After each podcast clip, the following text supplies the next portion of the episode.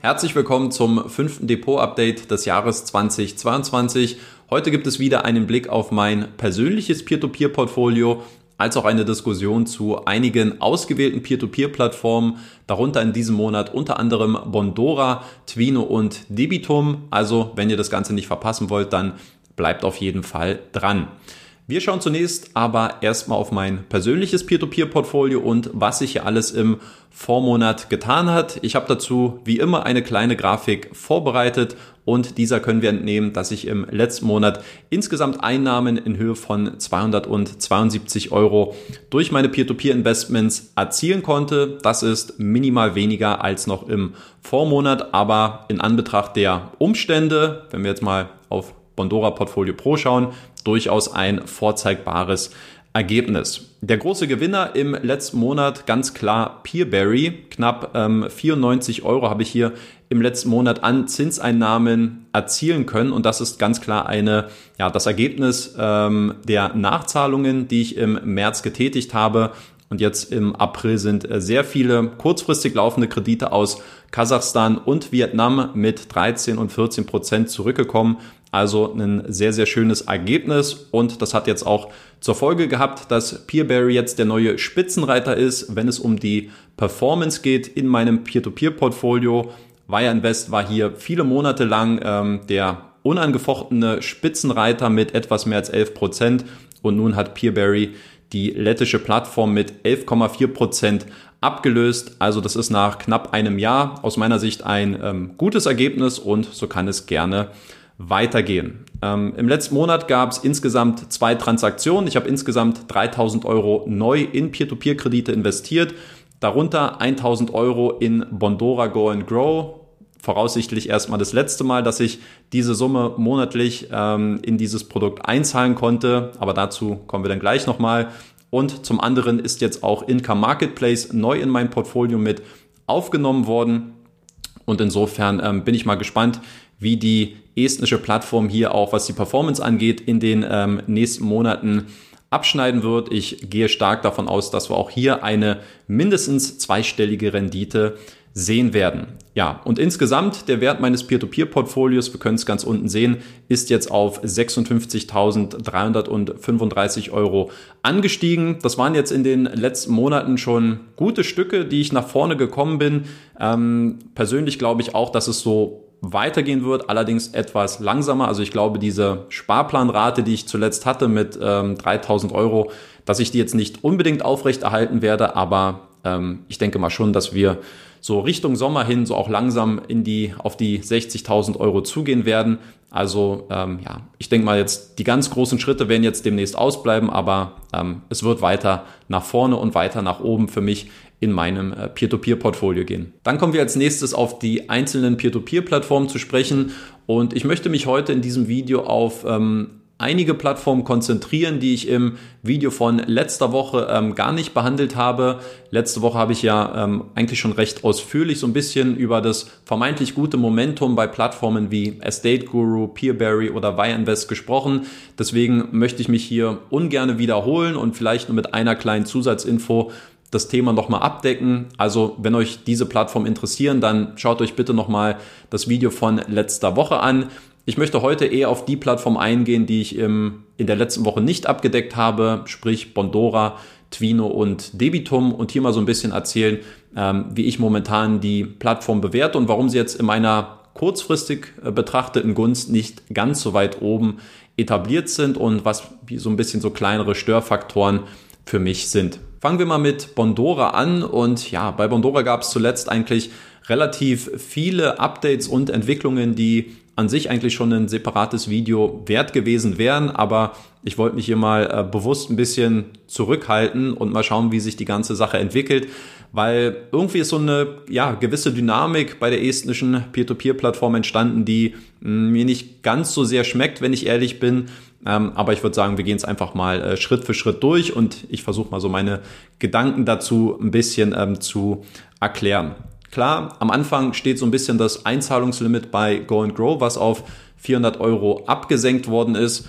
Und ähm, das Ganze wurde angekündigt mit einer Mitteilung via E-Mail, die letztlich, ich habe es nochmal nachgeschaut, eigentlich ja im Grunde genommen ein 1 zu 1 Template von dem gewesen ist, als man das letzte Mal bereits ähm, die Absenkung auf 400 Euro angekündigt hat. Das war vom Dezember 2020. Ich werde es jetzt hier im Video mal nebeneinander stellen. Also Bondora nutzt mehr oder weniger die gleiche Argumentation für die Absenkung des Limits. Man spricht von ähm, Nachhaltigkeit, ähm, von einem ja, kontrollierten Wachstum, was man angehen möchte. Exponentielles Wachstum, schön und gut, aber ähm, man sollte eben auch eine gewisse Nachhaltigkeit nicht aus den Augen verlieren. Ja, klingt alles schön und gut, aber ich glaube, so richtig Mühe gemacht hat man sich jetzt nicht zu erklären, warum man jetzt diesen Schritt tatsächlich wieder gegangen ist. Ähm, für mich persönlich muss ich sagen, war es ein sehr überraschender Schritt, als ich ähm, das Ganze gelesen habe, weil für mich so ein bisschen noch diese Ankündigung der QA-Session so im, im, im Hinterkopf geschwebt hat, dass man gesagt hat, okay, wir wollen in mindestens drei neuen Kreditnehmerländern noch in diesem Jahr äh, expandieren. Wir wollen jetzt wirklich unser Business skalieren. Wir haben das Fundament geschaffen. Wir sind finanziell gut aufgestellt. Ähm, wir haben jetzt die entsprechenden Mitarbeiter. Wir sind in der Breite gut, äh, gut positioniert und wir wollen jetzt wirklich äh, durchstarten. Und dieses, dieses Zeichen, jetzt diese, diese Restriktion des Einzahlungslimits nochmal abzusenken, ist da eigentlich eher so ein bisschen widersprüchlich aus meiner Sicht. Ähm, und es lässt natürlich die Frage offen nach dem, warum. Also warum geht Bondora diesen Schritt? Und die naheliegende Schlussfolgerung ist ja damals eigentlich auch schon sehr wahrscheinlich für viele gewesen, dass Go and Grow Unlimited einfach ähm, als neues Produkt noch mehr in den Vordergrund gestellt werden soll und dass man dieses Produkt eben noch ähm, deutlicher jetzt mh, mm, ja attraktiver gestalten möchte, so würde ich es mal sagen. Ähm, und tatsächlich hat sich das ja wenige Tage später dann auch bewahrheitet. Ähm, Go and Grow Unlimited ist jetzt mit einer Verzinsung von ähm, 4% angeboten worden. Und dadurch hat sich auch so ein bisschen das Meinungsbild geändert, leicht verbessert auch ähm, in meiner Community. Ich habe ja mal nachgefragt auf Facebook, ähm, ist es für euch attraktiv, Go and Grow Unlimited, ähm, wo ihr unbezahlt, äh, unbegrenzt einzahlen könnt, ähm, allerdings nur eine Rendite von 4% ähm, angeboten bekommt. Und bei der ersten Umfrage waren es noch 3%, ähm, die Go and Grow Unlimited bereit wären zu nutzen. Jetzt ist es sind es knapp 10 Prozent. Also es ist eine Verbesserung, minimal, aber es ist eine Verbesserung. Ähm, ich glaube aber, es ist immer noch weit von dem entfernt, was Bondora sich wahrscheinlich selbst auch dazu wünschen würde. Ähm, was ich sehr interessant finde bei diesem Thema waren die Kommentare, die es dazu gegeben hat. Ähm, ganz klar so ein bisschen dieses Ankreiden, also dass dieses Hin und Her so ein bisschen unprofessionell wirkt und da gehe ich auf jeden Fall mit. Ähm, wir haben ich sage mal, dass es, dass es gewisse Bewegungen gibt, eine gewisse Dynamik, dass man dieses Einzahlungslimit anpasst äh, bei Go and Grow, das finde ich an sich erstmal verständlich. Und dass man sagt, man macht es jetzt mal auf 400 Euro, dann mal wieder auf 1000 Euro. Ich habe ja auch schon zu Genüge in meinen Videos erklärt, warum die Vorteile eigentlich ähm, sehr, sehr deutlich sind aus Bondora-Sicht und warum ich nicht davon ausgehe, dass dieses Limit irgendwann nochmal in irgendeiner Form aufgehoben werden wird. Aber ich verstehe auch, ähm, dass man aus Anlegersicht dann sich auch fragt, okay, wir haben jetzt äh, letztes Jahr im November dann die Erhöhung auf 1000 Euro gehabt. Dann gab es nun wieder drei, drei Tage, wo man bis zu 10.000 Euro nachschieben konnte. Ähm, jetzt tagsüber ähm, kommuniziert man, dass man es wieder auf 400 Euro absenken wird. Ähm, man hat die Einführung von Go and Grow Unlimited, wo man nicht so richtig verstanden hat, warum wird dieses Produkt jetzt eingeführt. Also ich glaube, von der Kommunikation her hätte Bandora da noch einen etwas besseren Job ähm, machen können, warum man jetzt diesen Schritt auch geht. Ähm, dann hatten wir die Kürzung des, des Einzahlungslimits bei dem klassischen Go and Grow Produkt. Wir haben dann wieder eine Erhöhung der Rendite von äh, Go and Grow Unlimited gesehen auf 4% und alles passiert in einem gewissen Rhythmus, dass man als Anleger sich irgendwie so ein bisschen fragt, was, also werden jetzt die Konditionen, die Rahmenbedingungen jetzt wirklich tagtäglich immer wieder neu angepasst und ich muss auch ganz ehrlich sagen, für mich hat das einen sehr unprofessionellen Touch gehabt. Nicht wegen der Maßnahmen an sich, aber wegen der Frequenz der Maßnahmen und wie man es dann letztlich auch kommuniziert hat oder nicht kommuniziert hat, hat es bei mir so ein bisschen, ja, ein leichtes Geschmäckle, äh, würde ich mal sagen, hinterlassen. Ähm, womit wir nach wie vor zurückbleiben als Anleger ist die Frage, warum Bondora jetzt diesen Schritt auch gegangen ist und warum auch das für Bondora so wichtig ist, Go and Go Unlimited ähm, so stark zu bewerben und versuchen hier ähm, sehr stark den Markt eben mit diesem neuen Produkt zu penetrieren. Klar, wir können über die wahren Motive nur spekulieren. Ich glaube, dass wir hier keine ähm, ehrliche Antwort in dem Sinne bekommen werden, was wahrscheinlich der tatsächliche Grund ist. Wir können darüber nur spekulieren. Wir können es ja mal durchgehen. Ich habe ein paar Optionen ähm, aufgelistet, warum Bondora jetzt diesen Schritt gegangen ist ganz klar, um so ein bisschen so ein Missverständnis aufzuräumen, Bondora verdient nicht an einem Zinsspread. Also wenn Bondora jetzt zum Beispiel Kredite für 4% finanziert über Go and Grow Unlimited und meinetwegen 10% ähm, mit einem Kreditnehmer verdient, dann sind diese 6% sind erstmal kein Gewinn per se für Bondora, sondern dadurch wird letztlich ähm, der, die Liquiditätsreserve, wofür ja dieses Produkt auch bekannt ist, ähm, da wird diese Liquiditätsreserve damit aufgefüllt und aufgebaut. Ja, also Bondora macht diese Maßnahme nicht im Sinne von aus zu sagen, das ist jetzt ein Grund der Monetarisierung, wir wollen uns jetzt irgendwie noch, wir wollen noch mehr verdienen, weil Bondora verdient durch, durch die Vermittlungsgebühr, durch Managementgebühren, ähm, gewisse Modelle bei der Rückzahlung, ähm, bei der Rückgewinnung. Also Bondora ist da sehr breit aufgestellt, aber an dem Zinsspread selbst verdient Bora, äh, Bondora nichts. Ja, und das ist, glaube ich, ganz wichtig zu, berücksichtigen, dass dieser Spread eigentlich nur dem Aufbau des, des Liquiditätspuffers gilt.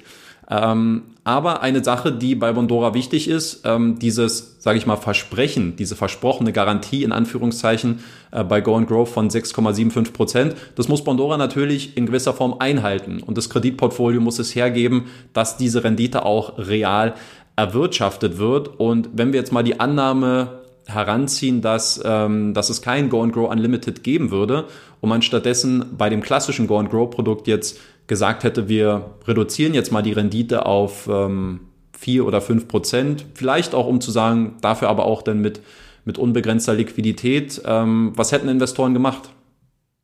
Ich denke, die Antwort ist relativ eindeutig. Ähm, sie, wären, sie wären weggegangen, weil ich glaube, 6,75 Prozent ist was historisch gewachsenes über die letzten vier Jahre. Damit haben sich sehr viele Investoren arrangiert und man findet irgendwie dieses Verhältnis bei gleichzeitiger äh, Liquidität, ähm, die dann vorherrscht, findet man diesen Deal okay. Aber ich glaube, und das sehen wir auch jetzt, wenn äh, vielleicht nur 10% der Anleger auf einmal Go and Grow Unlimited für 4% nutzen würden, dass für Bondora dieser Schnitt ähm, zu hart ist und was ähm, Bondora letztlich gemacht hat, ist, dass sie Go and Grow einfach nur nochmal neu unter einem neuen Namen eingeführt haben und Restriktionen bei dem Original so eingeführt haben, dass die verhältnismäßige Alternative jetzt deutlich attraktiver erscheint.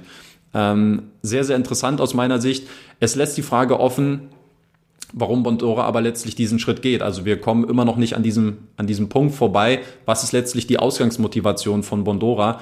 Und ich glaube, ähm, es deutet so ein bisschen darauf hin, dass die Performance bei Go and Grow nicht sonderlich gut ist oder zumindest nicht diesem Level entspricht, ähm, dass man sich nicht mit Alternativen aus Sicht von Bondora beschäftigen müsste. Ähm, das ist aus meiner Sicht sowieso einer der größten Kritikpunkte ähm, oder einer der größten Schwachpunkte bei Bondora Go and Grow, dass wir nicht so richtig verstehen, ähm, wie performt das Kreditportfolio. Ja, es ist letztlich eine, eine Blackbox, der wir mehr oder weniger vertrauen müssen. Wir sehen in den Statistiken, dass die All-Time-Netto-Jahresrendite bei Bondora bei ähm, aktuell 7,4 Prozent liegt. Ähm, das impliziert jetzt einen Zeitraum von äh, knapp 14 Jahren. Ja, und ähm, Go and Grow gibt es jetzt seit vier Jahren. Das heißt, man kann diese Parallele jetzt nicht eins zu eins ziehen, aber es ist auf jeden Fall ein Trend und den sehen ja auch Investoren wie ich, wenn wir uns anschauen, wie Bondora Portfolio Pro performt hat, ähm, dass es hier gewisse Schwierigkeiten gibt bei gewissen, äh, bei der, bei gewissen Krediten, die halt nicht entsprechend performen. Und Deswegen ist die naheliegende Vermutung schon, dass es in gewisser Weise vielleicht ein äh, Performance-Problem auch äh, bei Bondora gibt, im Speziellen auch bei äh, Go and Grow und dass man das dadurch jetzt so ein bisschen wieder aufweichen kann und die, ähm, ja, das vermeintliche Limit jetzt dadurch wieder so ein bisschen senkt es ist, wie gesagt, alles nur eine Spekulation. Uns fehlen die tatsächlichen Informationen dazu. Bondora veröffentlicht ja einmal pro Quartal dann auch eine, ja, eine Art Auswertung zum Go and Grow Kreditportfolio, aber letztlich erfahren wir nichts über die Performance. Wir sehen, wie gewisse Kreditratings äh, gewichtet sind und welche Kreditnehmer dort mit enthalten sind, aber zu der tatsächlichen Performance erfahren wir jetzt isoliert für Go and Grow nichts.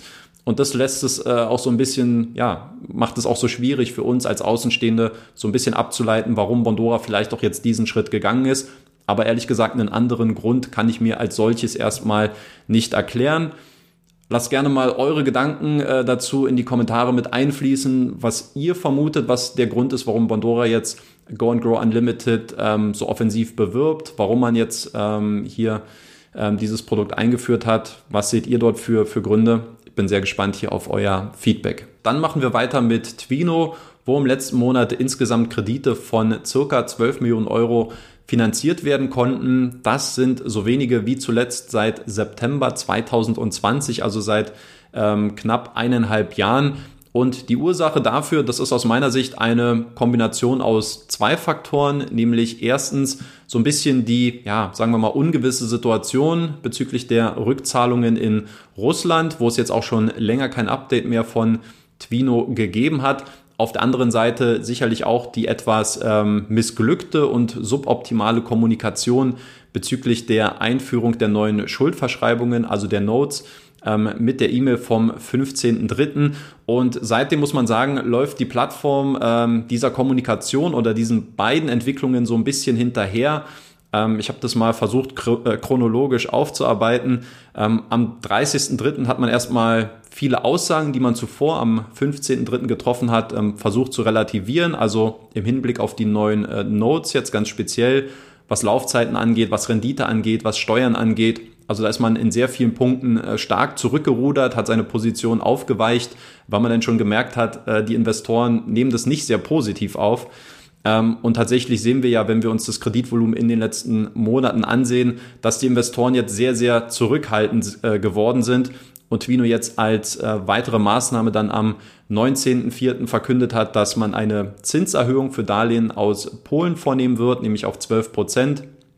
Dann eine Woche später, am 27.04., ähm, hat man den Empfehlungsbonus auf Twino erhöht, also dass es für Publisher wieder ein bisschen interessanter wird, auch über Twino zu sprechen, Twino zu empfehlen oder auch vielleicht im kleineren Kreis, dass man ähm, mit dem Empfehlungsbonus wieder ein bisschen die Nachfrage ankurbelt.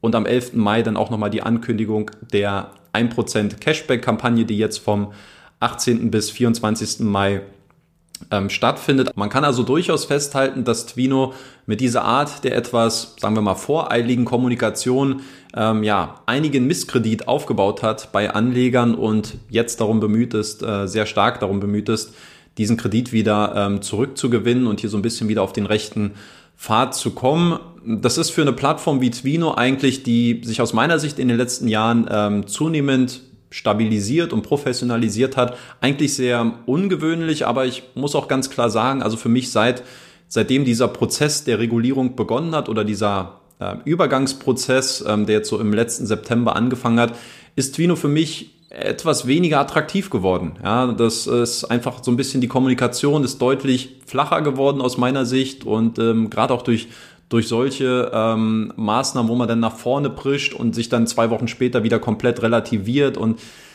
es ist für mich einfach kein guter Trend, ja, sagen wir es mal so. Ungeachtet dessen ähm, bin ich aber jemand, der ähm, durchaus auch Chancen zu glaubt, zumindest Chancen auch erkennen zu können. Twino ist ja an sich jetzt erstmal keine schlechte Plattform. Es ist auf jeden Fall eine der größeren Plattformen, die ein solides Fundament aus meiner Sicht in jedem Portfolio darstellen sollte. Und deswegen ähm, habe ich mich jetzt dazu entschieden, auch diese Gelder, die bei mir seit ähm, März dann aufgelaufen sind, dass ich diese jetzt auch ähm, in dieser kommenden Zeit, jetzt auch mit der Cashback-Kampagne, mit den polnischen Krediten, dass ich das jetzt auf jeden Fall nochmal nutzen werde, um meine Rendite bei Twino weiter aufzupolieren. Wie die genauen Rahmenbedingungen und Spielregeln dann tatsächlich sein werden, wenn es dann zu diesen Notes kommt und diesen neuen Schuldverschreibungen, ähm, da werde ich es dann nochmal individuell betrachten, wie ich den Fall denn für mich bewerte. Aber jetzt unter den aktuellen Umständen finde ich es sehr attraktiv, jetzt bei Twino ähm, wieder die Gelder laufen zu lassen. Ich werde jetzt nichts nachschieben oder so, aber ähm, jetzt diesen, diesen kleinen Moment nutzen, um die Rendite aufzupolieren und alles weitere werde ich dann sehen, ähm, sobald die Regulierung dann durch ist und äh, wie dann auch die konkreten Rahmenbedingungen auch bei den Notes aussehen werden. Und wenn wir von den Rahmenbedingungen bei den bald anstehenden Notes sprechen, dann ist doch das Thema der Quellensteuerproblematik nicht sehr weit weg. Diesbezüglich gibt es ja bei jeder Plattform in Lettland, die sich jetzt momentan mit dieser Frage beschäftigt, eine sehr unterschiedliche Herangehensweise und einen sehr unterschiedlichen Ansatz. Wire Invest ähm, gewohnt schweigt sich bei diesem Thema mehr oder weniger aus, solange nicht was ähm, wirklich spruchreif ist. Ähm, bei Mintos hat man gesagt, dass jetzt in Kürze neue Informationen dazu folgen sollen. Bei Twino war man erst bei 15 Prozent, jetzt hat man drei bis fünf Prozent ähm, an Quellensteuern in Aussicht gestellt. Aber dass es auf jeden Fall Quellensteuern geben wird. Und jetzt gab es von Debitum eine Mitteilung, die ebenfalls nochmal eine neue Facette hier darstellt.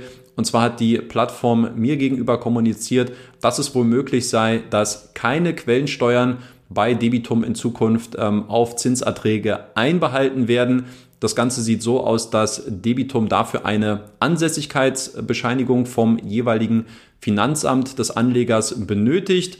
Und zusätzlich muss noch ein weiteres Formular bei Debitum ausgefüllt werden, was dann die Plattform zur Verfügung stellt. Und diese beiden Dokumente müsste man dann auf der Plattform hochladen. Da bereitet man gerade noch ein entsprechendes Feld vor. Und wenn das dann so eintreten sollte, dass auch beide Dokumente erfolgreich genehmigt werden, dann sei es wohl auf Debito möglich, ähm, innerhalb der nächsten fünf Jahre, dass man dort keine ähm, Quellensteuern einbehält, sondern dass die Anleger dann ganz normal und individuell, so wie es auch vorher der Fall war, sich dann um die Abführung der, äh, der Steuern und der, der äh, Steuern auf die Zinserträge kümmern müssen. Das sind aus meiner Sicht erstmal gute Neuigkeiten, keine Frage. Aber ich finde es dann doch etwas ungewöhnlich, wie uneinheitlich dann doch dieser Standard ist und warum jede Plattform scheinbar hier einen anderen Wissensstand besitzt und warum diese Regelungen jetzt so unterschiedlich ausfallen und die Bewertung auch ähm, bei der Auslegung. Also für mich persönlich ist es sehr undurchschaubar und ich glaube, dass man äh, diesen schwarzen Peter, wenn man so möchte, dass man den hier eher nicht den Plattformen, sondern dem Regulator, also der lettischen Finanzaufsicht, der Financial and Capital Market Commission, dass man die wahrscheinlich so ein bisschen in die Verantwortung nehmen müsste, weil die wahrscheinlich selber nicht so genau wissen, hm, was sollen wir jetzt eigentlich machen, welche Regelung gilt. Es gibt eine entsprechende Lobby, das wurde von ein, zwei Seiten schon ähm, kommuniziert, dass man bevorzugt ähm, haben möchte, dass diese Quellensteuern erstmal im Land, wo diese Zinserträge erzielt werden, dass die erstmal dort einbehalten werden. Ähm, auf der anderen Seite versteht man auch die Plattform, die natürlich ähm, naturgemäß ein großes Interesse daran haben, so attraktiv wie möglich zu sein und jetzt nicht mit ähm, der Einbehaltung von Steuern jetzt um die Ecke kommen will, das nicht unnötig komplizieren möchte für die Investoren. Also ich glaube, da sind die Plattformen sehr, sich sehr bewusst darin ähm, und versuchen sich hier auch für uns als Anleger stark zu machen, das möglichst zu umgehen oder möglichst gering zu halten. Aber am Ende des Tages finde ich es dann doch sehr interessant, wie ja, unein, uneinheitlich dieser Standard ist. Ähm, gut, uns bleibt am Ende nichts anderes übrig, außer abzuwarten, Tee zu trinken, wie immer, und zu schauen, was hierbei am Ende rauskommt. Ähm, ich denke, als Anleger selbst sind wir sicherlich alle auf einer ähm, Linie, dass wir hier möglichst diese Problematik vermeiden wollen und dass wir uns da ganz normal dann selbst in unserem jeweiligen Land darum kümmern wollen, wie wir diese Einnahmen dann versteuern. Ähm, aber nun gut, warten wir mal ab, was hier in der nächsten Zeit passiert. Ich sage vielen lieben Dank für die Aufmerksamkeit. Ich war heute ein bisschen in Plauderlaune, habe es ein bisschen ausführlicher gemacht. Ich hoffe, ihr seht es mir nach. Ähm, schreibt mir gerne noch ein nettes Feedback in die Kommentare, was euch zu diesem Video und zu den genannten Punkten und zu den genannten Plattformen auch einfällt. Ich sage danke fürs Zuschauen, habt eine gute Zeit und bis zum nächsten Video. Euer Danny.